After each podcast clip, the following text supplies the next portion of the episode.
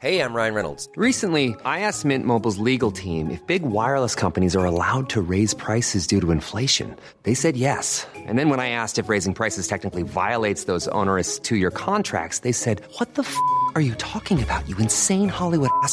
So to recap, we're cutting the price of Mint Unlimited from $30 a month to just $15 a month. Give it a try at mintmobile.com slash switch. $45 upfront for three months plus taxes and fees. Promo rate for new customers for limited time. Unlimited more than 40 gigabytes per month. Slows. Full terms at mintmobile.com.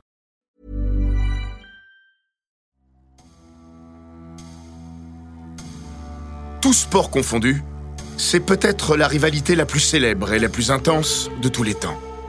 Co-auteur d'une trilogie pugilistique inégalable, dont deux authentiques chefs-d'œuvre d'intensité et de dramaturgie, Mohamed Ali et Joe Frazier ont sublimé leur sport. Mais Frazier n'a jamais pu totalement pardonner à son plus grand rival ses paroles blessantes.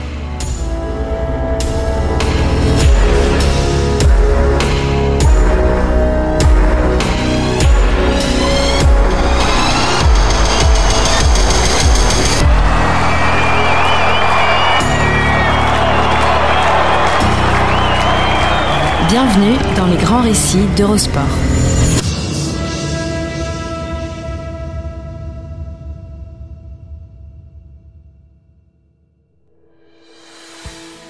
Bienvenue dans Les Grands Récits, le podcast d'Eurosport qui vous plonge dans la folle histoire du sport. Entre pages de légendes, souvenirs enfouis et histoires méconnues.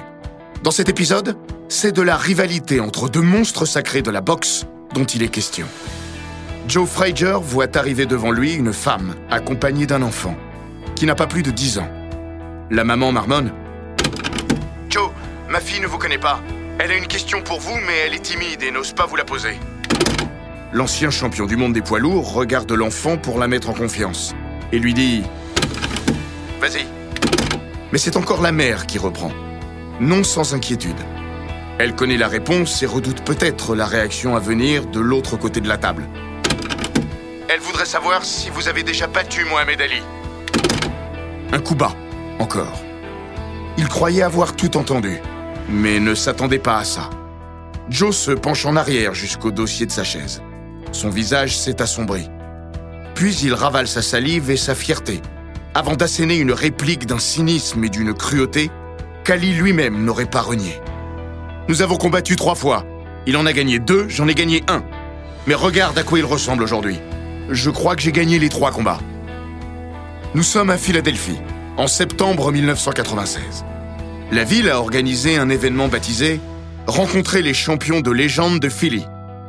Joe Frazier compte évidemment parmi ceux-là, même si le boxeur dont la statue trône au pied des Philly Steps, les fameuses marches en haut desquelles se dresse le musée d'art, une des fiertés de la cité, s'appelle Rocky Balboa et n'existe que sur pellicule. Smoking Joe, lui, est un personnage de chair et de sang, pas une idée couchée sur un scénario. Et on trouve le moyen de l'emmerder avec ce genre de questions. Même les gosses. Il s'était pourtant prêté de bon cœur à cette séance de dédicace. Un journaliste de Sports Illustrated, présent ce jour-là, assiste à la scène et la racontera. Elle dit tout de la détestation que porte Frazier à son ancien rival, qui ne cesse de l'obséder, même plus de deux décennies après leur dernière confrontation. Il faut dire qu'en cet été 1996, il n'en peut plus, Joe, de celui dont il a dit un jour Si on avait été jumeaux, je l'aurais étranglé dans le ventre de notre mère.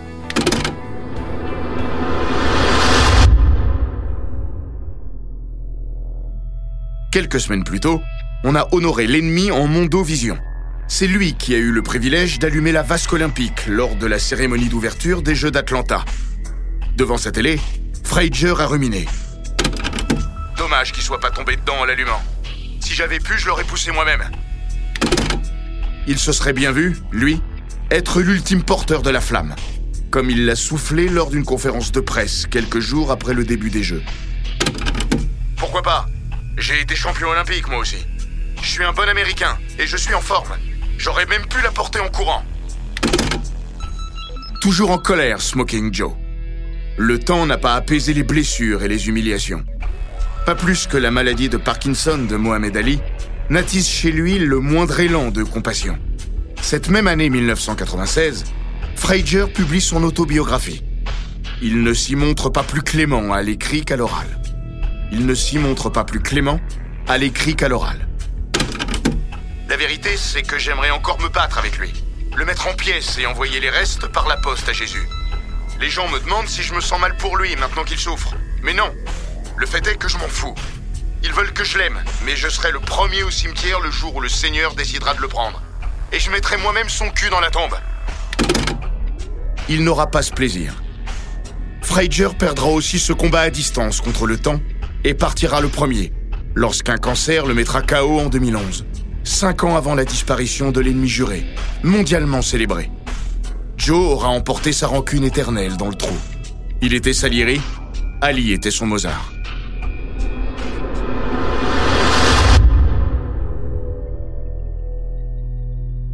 Si la haine s'est étendue bien au-delà du temps des rings, c'est que sa plus grande déchirure ne tient pas à ces deux défaites contre Ali. Sa fierté de champion en avait souffert, mais c'est un autre orgueil, celui de l'homme que l'autoproclamé greatest aura le plus attaqué.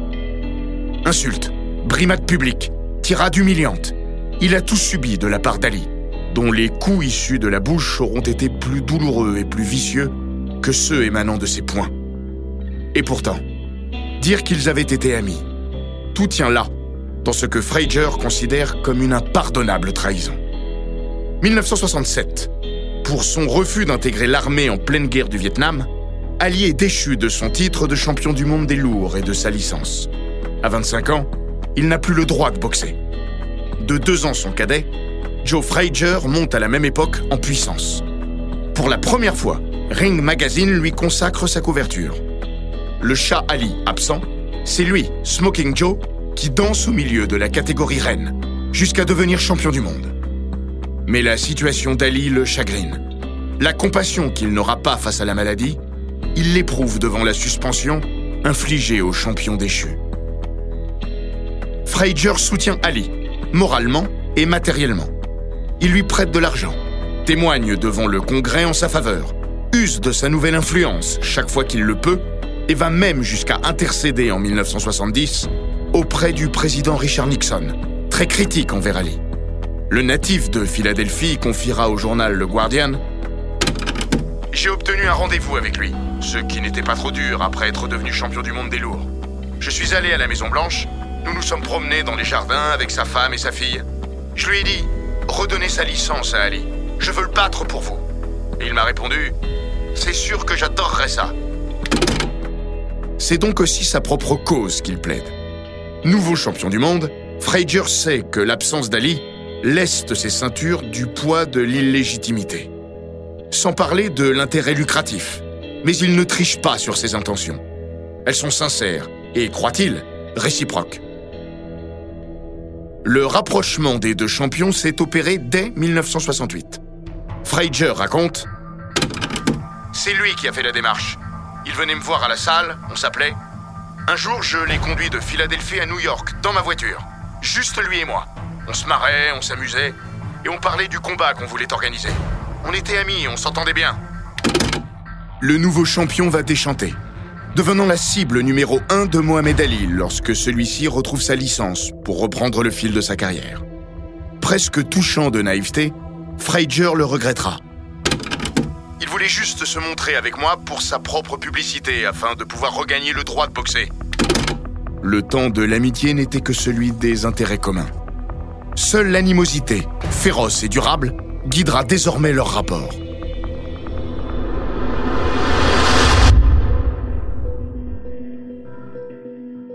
Ali remet les gants en octobre 1970, en battant Jerry Quarry. Deux mois plus tard, il domine le rugueux argentin Oscar Bonavena, juste avant la distance, au 15e round. Le choc face à Frazier devient alors inévitable. Il est fixé au 8 mars 1971, au Madison Square Garden de New York. Baptisé le match du siècle, il n'usurpe pas l'attente qu'il suscite.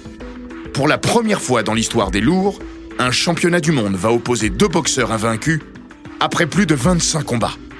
Ali va tenter de reprendre une couronne qu'il n'a jamais perdue. Frazier, de justifier un titre qu'aux yeux de beaucoup, il n'a pas encore gagné.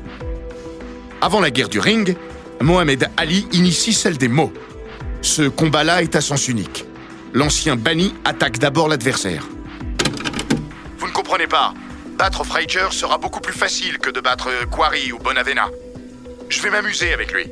Il va essayer de me toucher, mais n'y arrivera pas. Je vais bouger autour de lui et lui dire Allez, champion, tu peux pas faire mieux que ça? Sur les affiches, sur vos billets, il y aura écrit que Joe Frazier est le champion en titre, mais une fois sur le ring, il saura qui est le véritable champion. Mais il fait pire, ou mieux, c'est selon, en s'en prenant à l'homme, avec l'insulte suprême. Oncle Tom, le personnage du roman éponyme d'Harriet Beecher Stowe, symbole de l'esclave. Parce qu'il est entouré d'hommes d'affaires blancs. Ali dit de Frazier qu'il travaille pour l'ennemi, pour l'establishment blanc. Il est un oncle Tom. L'esclave des blancs. La ligne rouge est franchie. Compte tenu de son histoire et de ses origines, pour Frazier, l'affront est insupportable. Il souffre plus que tout d'être traité à demi-mot de suppôt de l'esclavagisme. Lui, le fils d'un fermier manchot, né dans la misère, dans la ségrégée Caroline du Sud, dans le comté de Beaufort, un des plus pauvres de tout le pays et pas un des moins racistes. Il l'a écrit dans son autobiographie. Beaufort, ne manquez pas une occasion de vous rappeler que vous n'étiez qu'un nègre. Il n'en revient pas d'être giflé de la sorte par celui à qui il a tendu la main. Rappelez-lui que je l'ai aidé à sortir de la merde quand il était dedans. Tu parles d'un frère. Il n'a jamais rien fait pour moi. Maintenant, je parlerai sur le ring. Cette affaire ne durera pas plus de 10 rounds. À quelques jours du combat, Ali lance, face caméra, une dernière saillie en forme de promesse. Si Joe Frazier me bat, je me mettrai à genoux. Je ramperai jusqu'à lui et je lui dirai en levant les yeux tu es le plus grand, tu es le champion du monde.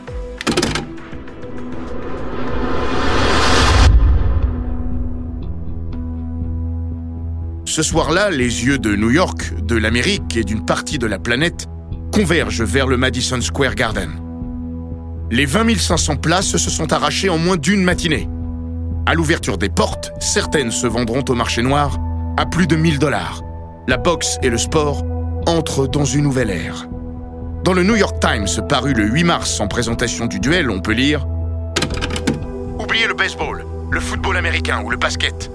Car en dehors des États-Unis, personne ou presque ne connaît les stars de ces disciplines. La boxe, elle, est un sport international. Par sa nature et son histoire, Mohamed Ali est une personnalité plus importante que n'importe quel chef d'État. Ce soir, grâce au satellite, 400 millions de témoins assisteront à ce combat, non seulement aux États-Unis, mais aussi au Canada, en Amérique du Sud, en Europe, en Afrique ou en Extrême-Orient. L'affiche allèche, mais c'est bien Ali qui détient les clés de cet impact. Il le sait, en joue et le martèle, comme pour se grandir, tout en rabaissant son adversaire. C'est pas le plus grand événement de l'histoire du sport grâce à Joe Frazier, mais grâce à moi. Ils ne viennent pas voir Frazier, ils viennent me voir moi.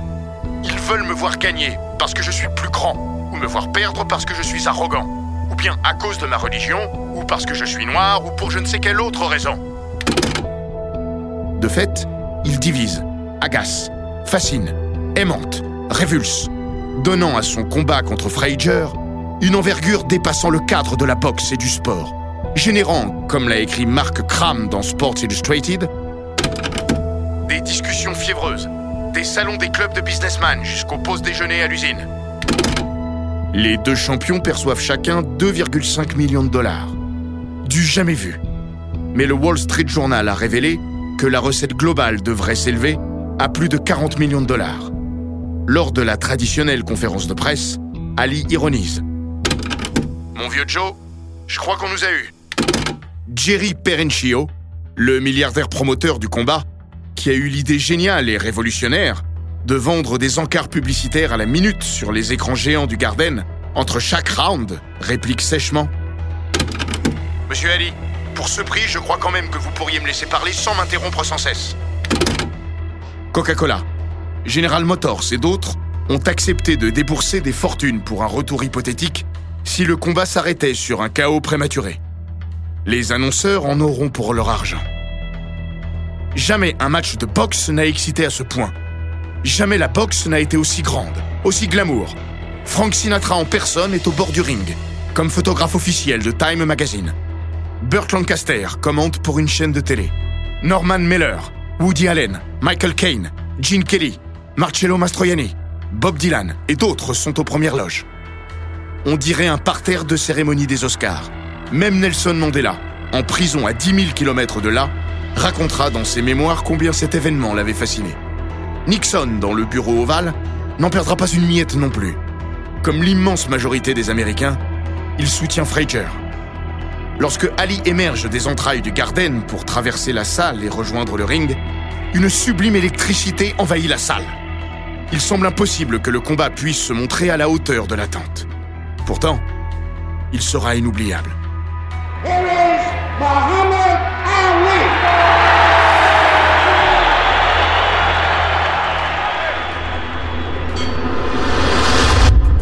The heavyweight champion of the world, Joe Frazier. Les boxeurs ressemblent aux hommes. Sur le ring, leur style reflète leur personnalité. Ali le danseur, le provocateur, l'aérien. Frazier le puncher, le taureau ou le tracteur comme l'appellent certains. Ali est le charisme, Frazier la rusticité. Jusque dans son surnom, Smoking Joe, référence à la locomotive fumante d'un vieux train. L'industriel face à l'artiste. Joe est un poids lourd sous-dimensionné, culminant à moins d'un mètre 80. Il y a du marciano chez lui, sauf qu'il ne frappe quasiment que de la main gauche. Son coup signature? Le crochet gauche. Sa marque de fabrique Une intensité permanente. Le Canadien Georges Chuvalot résumera Il se bat 6 minutes par round. Au Garden, Frazier étouffe peu à peu Ali, dominateur lors des deux premiers rounds avant de faiblir au fil des minutes. Par à coup, l'ex-champion réplique, comme dans la dixième reprise où il se déchaîne. La tension connaît quelques pics. Avant la huitième reprise, Ali lève le bras. Frazier lui répond d'un geste de la main signifiant Approche, tu vas voir. The crowd is chanting Ali, and Joe says, come on out and fight. Deux minutes plus tard, lassé de voir son adversaire s'accrocher, Smoking Joe le prend par les poignets pour le traîner au milieu du ring. Le combat bascule pour de bon sur un nouveau crochet gauche, terrifiant de Frazier, lors du 11e acte. Round 11.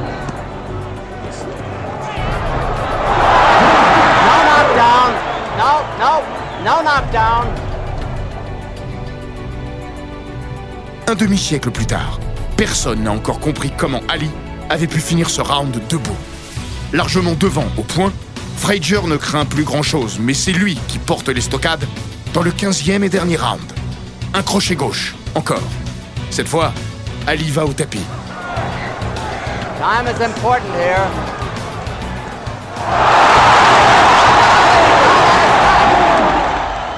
Les yeux presque révulsés comme jamais on ne l'a vu dans sa carrière, il se relève pour terminer au courage. Mais il est battu à l'unanimité. Sa toute première défaite.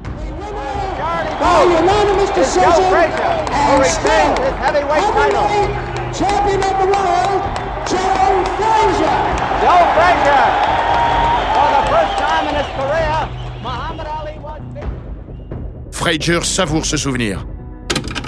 Quand la cloche a retenti à la fin, je l'ai regardé et je lui ai dit Ouais, je t'ai poté le cul. Il ne rampera pas pour se prosterner devant son bourreau. Mais Ali fait bonne figure. Je vais pas pleurer. J'ai fait le malheur de plein de gens en les battant. C'est mon tour maintenant. Personne ne frappe aussi fort que Frazier. Je suis satisfait de mon combat, même si j'ai perdu. J'ai perdu contre un grand champion. Mais peut-être qu'une autre fois, si on se retrouve en ayant tous les deux beaucoup de combats derrière nous, le résultat sera différent. C'est toute la question. Ali a-t-il payé sa longue période d'inactivité? Était-il tout à fait prêt pour un tel combat? Était-ce le vrai Ali? Le journaliste Robert Lipsight a couvert la carrière des deux hommes. Il est convaincu que sans sa suspension, jamais il n'aurait perdu contre Frazier. Je ne vois pas comment Frazier aurait pu battre le Ali d'avant son exil forcé loin des rings. Le combat de 71 était déjà très serré. Or, Ali avait été absent près de 4 ans.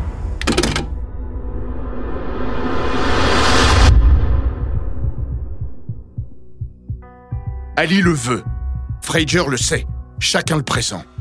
Ce ne peut être entre ces deux-là que le début de l'histoire. Tout le boxing business rêve déjà de la revanche. Prévue pour l'année 1973, le temps qu'Ali retrouve pleinement le rythme, elle va voler en éclats en 70 jours, au début de cette même année. Mohamed Ali s'incline à la surprise générale contre Ken Norton, lequel lui fracture au passage la mâchoire. Puis Joe Frazier, humilié à Kingston par la bestialité d'un George Foreman, dont la puissance brute semble déjà inscrire la catégorie des lourds dans le 21e siècle, est déchu de son titre. Ali Frazier II voit tout de même le jour en janvier 1974, à nouveau au Madison Square Garden. La recette globale avoisine les 10 millions de dollars. Délirant pour un combat sans titre mondial en jeu. Les deux champions sont interviewés ensemble par Howard Cosell à la télévision quelques semaines avant leur retrouvaille. L'affaire tourne mal. Moqué et chauffé par Ali, Frazier lui tombe dessus devant les caméras.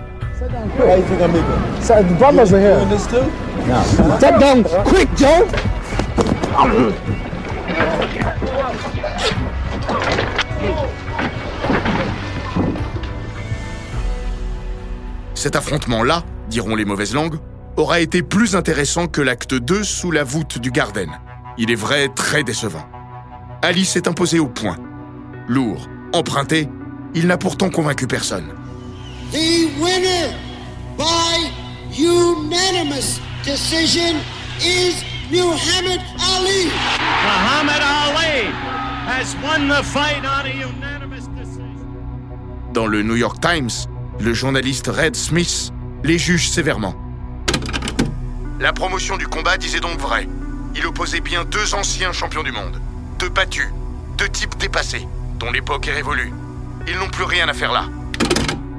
Puis Joe Frazier, humilié à Kingston par la bestialité d'un George Foreman, dont la puissance brute semble déjà inscrire la catégorie des lourds dans le 21e siècle, est déchu de son titre.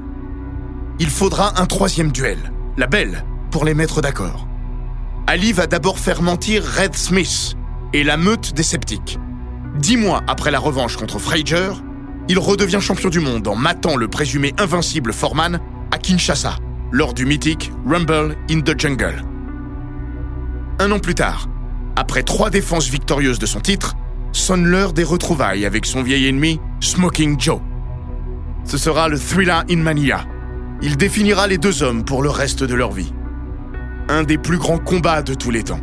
Peut-être les 14 rounds les plus sauvages de l'histoire de la boxe, qui laisseront le souffle coupé aux observateurs et des meurtrissures au corps des deux combattants.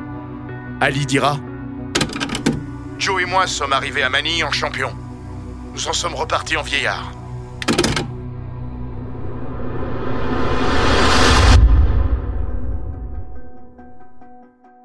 Tout sera hors norme dans cette histoire. Jusqu'à l'identité de l'arbitre, Carlos Padilla Jr., un acteur philippin, arbitre sur le ring à ses heures perdues, mais qui n'avait jamais officié à un tel niveau. Sauf que le clan Frazier, convaincu d'avoir été volé lors de la revanche à New York, ayant récusé le trio arbitral initialement prévu, il a fallu aller dépêcher Padilla en toute urgence à la veille du combat. Après Kinshasa et Mobutu, Don King poursuit sa tournée mondiale des dictatures avec Ferdinand Marcos. C'est tout le paradoxe. Le pouvoir en place utilise à des fins promotionnelles un événement sportif d'envergure mondiale. Mais le peuple, sans être dupe, s'y retrouve lui aussi. Lors du 40e anniversaire du combat, Joey Romasanta, vice-président du comité olympique philippin, avait confié à l'AFP Pendant un moment, nous avons été reconnaissants au président Marcos.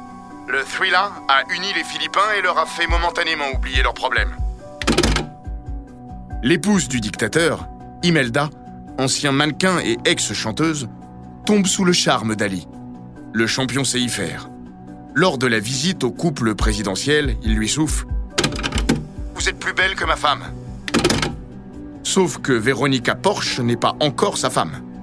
Son épouse, Belinda Boyd, débarque à Manille en assistant à la scène à la télé alors que les autorités musulmanes tombent sur le champion. Ali a été accueilli comme une rockstar aux Philippines. Lorsqu'il descend de l'avion, un cortège l'escorte jusqu'à son hôtel. La foule s'est massée sur le bord des routes.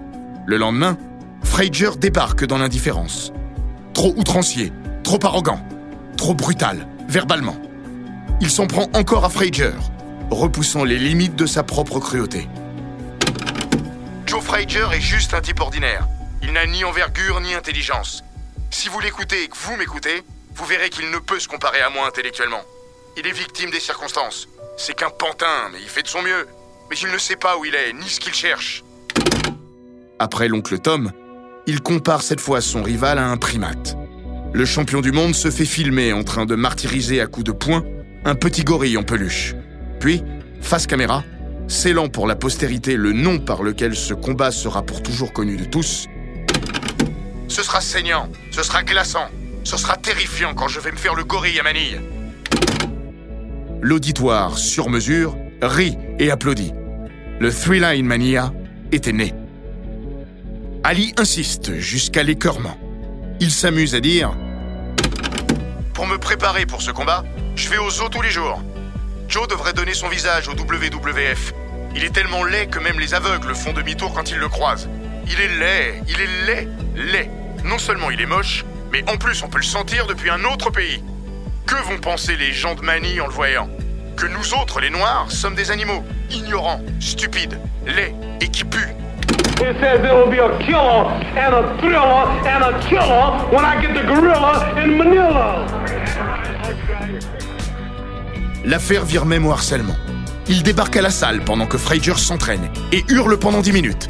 Fait mine de jeter une chaise sur le ring et va jusqu'à se planter au bas du Hayat, où loge son rival, avec un pistolet d'alarme à la main, lui intimement de descendre se battre. L'attitude d'Ali finit par choquer les Philippins et retourne à nouveau contre lui la presse américaine. Plutôt complaisante à son endroit depuis sa victoire sur Foreman. Une fois encore, c'est sur le ring qu'il doit aller chercher sa rédemption. Mais s'il assimile l'hideux Frazier à un gorille, Ali est déjà apparu plus sémillant. Pour la première fois de sa carrière, il dépasse le quintal à la pesée. Le plus grand n'est plus très loin de devenir le plus gros. La presse moque d'ailleurs gentiment une affiche entre deux trentenaires un peu défraîchis. Reste que l'événement est colossal, et plus que jamais planétaire. Des écrans géants sont installés un peu partout dans le monde. On estime que 500 millions de personnes ont regardé le combat dans ces conditions. En France, une nuit spéciale est organisée sur Antenne 2. Léon Zitrone à la présentation. Alain Delon, passionné de boxe, en décrypteur du combat avec à ses côtés sa compagne Mireille Darc, Jean-Claude Boutier et Omar Sharif. Au matin du 1er octobre 1975, ils sont 25 000 à se masser dans l'Araneta Coliseum. Matin car le choc est prévu à 10h45 heure locale, afin de satisfaire aux besoins du prime time nocturne à la télévision américaine. Décalage horaire oblige. Il fait une chaleur du diable, 52 degrés selon Frazier. Il a sûrement exagéré, mais avec un taux d'humidité extrême, les conditions sont réellement dantesques. Malgré tout, le combat sera superbe, haletant, et dans son dénouement, poignant.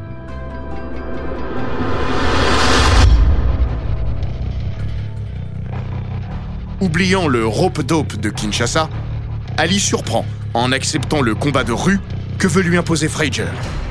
On ne l'a plus vu aussi agressif sur le ring depuis ses années de jeunesse. Il domine les trois premières reprises. Après quoi, il est malmené, à tel point qu'au dixième round, soit aux deux tiers du combat, il est distancé au point. Joe's best position is on the rope.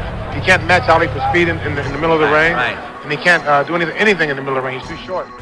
En 2007, dans le documentaire Des coups au-delà du ring, son médecin Ferdi Pacheco témoignera Ali s'est vu mourir. À la fin du dixième round, il m'a dit C'est ça mourir. Frazier veut au moins autant lui faire mal que remporter ce combat. Il veut punir son bourreau vocal, ce traître, son ancien ami, coupable de toutes les humiliations. Alors il travaille presque exclusivement au corps. Le foie, le cœur, les reins, l'estomac. Dans un aveu glaçant, il confiera Pas besoin de viser la tête, il fallait abîmer les organes. Smoking ne fait pourtant qu'appliquer ce qu'il avait annoncé. Je ne veux pas le mettre KO, je veux lui faire mal. S'il tombe, je le relèverai moi-même pour continuer. Je veux lui arracher le cœur. Dans la partie finale du combat, Ali se montre grandiose de courage, d'audace et de talent. Il avance encore et Frazier décline. Reprise après reprise. Les coups pleuvent. Il ne peut plus les endiguer. Fin du 14e round, au cours duquel Joe a manqué d'aller au tapis. Midi approche. Les deux hommes sont à bout de force sous la canicule de Manille. On l'ignore à cette époque, mais Frazier est quasiment borgne de l'œil gauche depuis des années. Le droit est en train de se fermer. Ces trois derniers rounds, c'est presque un aveugle qui a boxé. la bouche éclatée, le nez fracassé, les yeux fermés. Frazier veut se relever pour la dernière bataille. Mais Eddie Futch, son entraîneur, a jeté l'éponge pour le protéger. C'est fini. Reste assis. Reste assis, fils. Tu as assez donné. Crois-moi, personne n'oubliera jamais que tu étais sur le ring aujourd'hui. Ce qu'il ignore, c'est qu'à 5 mètres en diagonale, Ali était lui aussi sur le point de renoncer. Mais Smoking Joe n'a pas protesté devant la décision de Futch. Il n'en avait plus la force et peut-être plus l'envie. C'est surtout l'incompréhension, plus que la déception, qui l'habite. Avec ce qui lui reste de vie, il soupire. Je comprends pas, je lui ai envoyé des coups qui auraient pu faire tomber un immeuble. Doctor comes up and looks at Frazier. I think it's going be over. It's all over.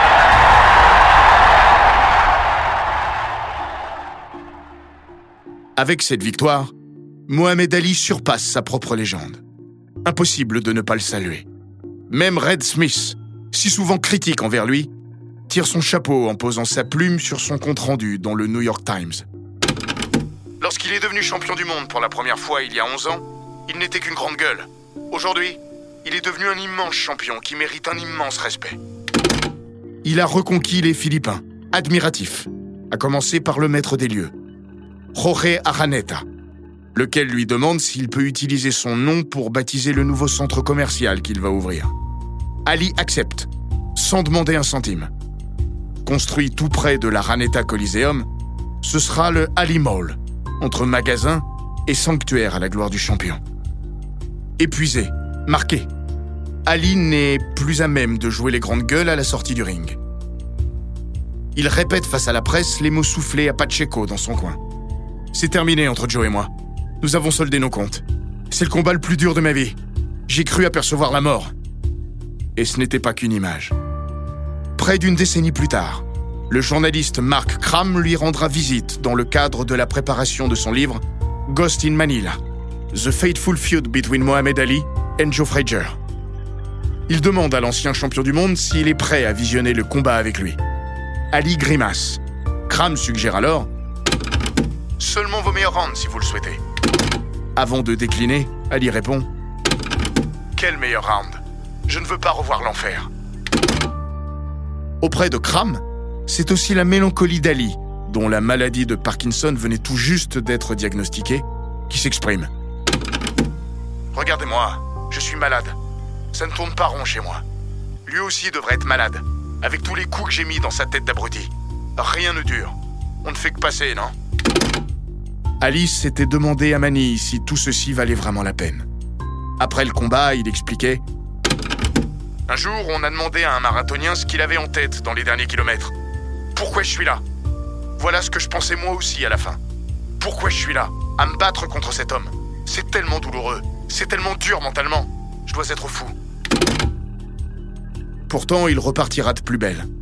Prisonnier de sa gloire, de son image et plus encore des millions de Don King dont il n'a que trop besoin, Ali boxera encore dix fois. Dix fois de trop. Frazier ne remontera plus qu'à deux reprises sur un ring, dont une revanche contre George Foreman. Une dernière défaite. Parce qu'ils partagent ensemble, et seulement tous les deux, la compréhension de ce qu'ils ont enduré durant ces 14 rounds, le Three-Line Mania fera jaillir chez l'un comme chez l'autre un rare élan de respect mutuel. Le jour même, Ali a ces mots. Joe Frazier m'a obligé à me dépasser comme personne auparavant. Je peux le dire au monde entier, c'est un grand homme. Que Dieu le bénisse. Il n'y avait cette fois pas le début d'une pointe d'ironie chez lui. Pas plus qu'il n'y en aura chez Frazier, à l'évocation de Manille bien plus tard. Il m'a secoué là-bas. Nous étions comme des gladiateurs. Je ne demandais aucune pitié, et lui non plus. Je n'aime pas l'admettre, mais sur le ring, c'était un grand.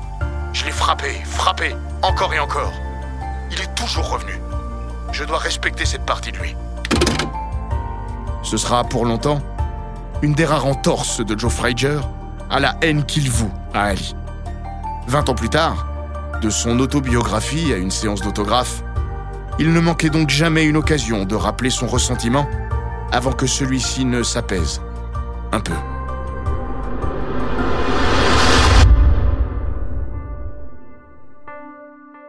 En 2001, Mohamed Ali finit par présenter ses excuses.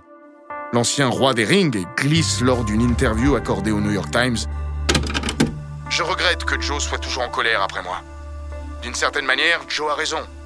J'ai dit beaucoup de choses, utilisé des mots que je n'aurais pas dû utiliser. Je lui présente mes excuses pour ça. C'était du show, pour promouvoir nos combats, mais ça l'a blessé je ne le comprenais pas à l'époque. Joe est un mec bien. C'est un guerrier. Si j'avais dû partir à la guerre, ça aurait été avec lui à mes côtés. En réponse, Frazier soufflera le chaud et le froid, acceptant d'abord les excuses d'Ali, avant de rétro-pédaler quelques semaines plus tard. C'est à moi, en face, qu'il devait présenter des excuses, pas dans un journal, ou qu'il s'excuse auprès de mes enfants. Son fils, Marvis, a raconté comment gamin, dans les années 70, il se faisait tabasser à l'école parce que son père était un oncle Tom. Pour Ali, tout ça n'était qu'un grand jeu, mais ses paroles avaient du poids et des conséquences. C'était plus fort que lui, Joe. Sans doute aurait-il voulu pardonner tout, et pour toujours. Mais ce n'était pas aussi simple. En 2007, il confie Il y a des hématomes sur mon cœur à cause des mots qu'il a employés. Il a passé des années à peupler mes nuits, et dans ces rêves-là, je voulais lui faire du mal. Il faudrait arriver à se débarrasser de ça, mais je l'ai vraiment haï, même si Dieu ne doit pas aimer m'entendre dire ça. Ces excuses venaient peut-être trop tard pour générer un grand pardon. Devant la volte-face de Smoking Joe, Ali finira par lâcher dans la presse un vachard. Si vous voyez Frazier, dites-lui qu'il est toujours un gorille. On les verra tout de même poser ensemble, souriant, lors de la cérémonie des ESPI Awards en 2002. Presque complices, le temps d'une séance photo. Quelques hauts et beaucoup de bas suivront dans leur relation à distance jusqu'à la mort de Joe Frazier le 7 novembre 2011.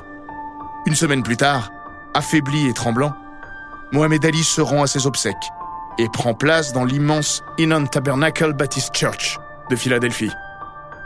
Ils sont plus de 4000, mais c'est vers lui, toujours, que les regards se portent. Comme s'il lui volait encore la vedette. Ali ne parlera pas, mais il écoute les discours successifs. Et quand le révérend Jesse Jackson, rappelant que le vrai héros de Philadelphie était Joe Frazier et non Rocky Balboa, parce que Rocky n'a pas combattu Ali et Foreman et n'a pas senti le goût de son propre sang dans sa bouche, conclut son éloge funèbre en demandant à tout le monde de se lever et d'applaudir pour rendre hommage aux disparus. Ali s'exécute.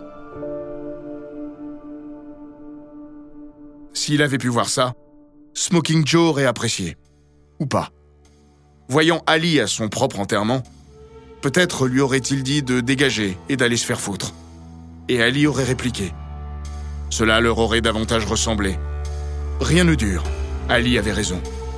Le temps les a emportés et toute une époque avec eux. Mais leur légende commune leur survit. Irréconciliable, mais indissociable.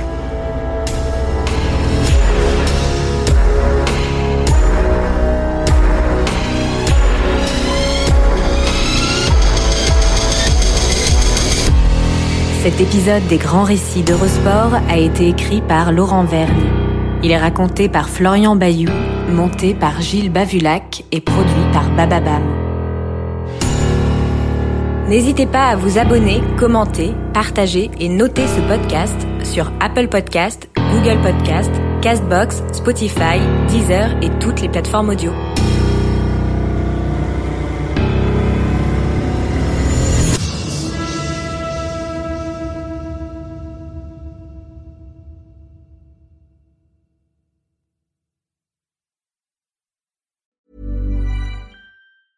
Even on a budget, quality is non-negotiable. That's why Quince is the place to score high-end essentials at 50 to 80% less than similar brands. Get your hands on buttery soft cashmere sweaters from just 60 bucks, Italian leather jackets, and so much more. And the best part about Quince, they exclusively partner with factories committed to safe, ethical, and responsible manufacturing. Elevate your style without the elevated price tag with Quince. Go to quince.com slash upgrade for free shipping and 365-day returns.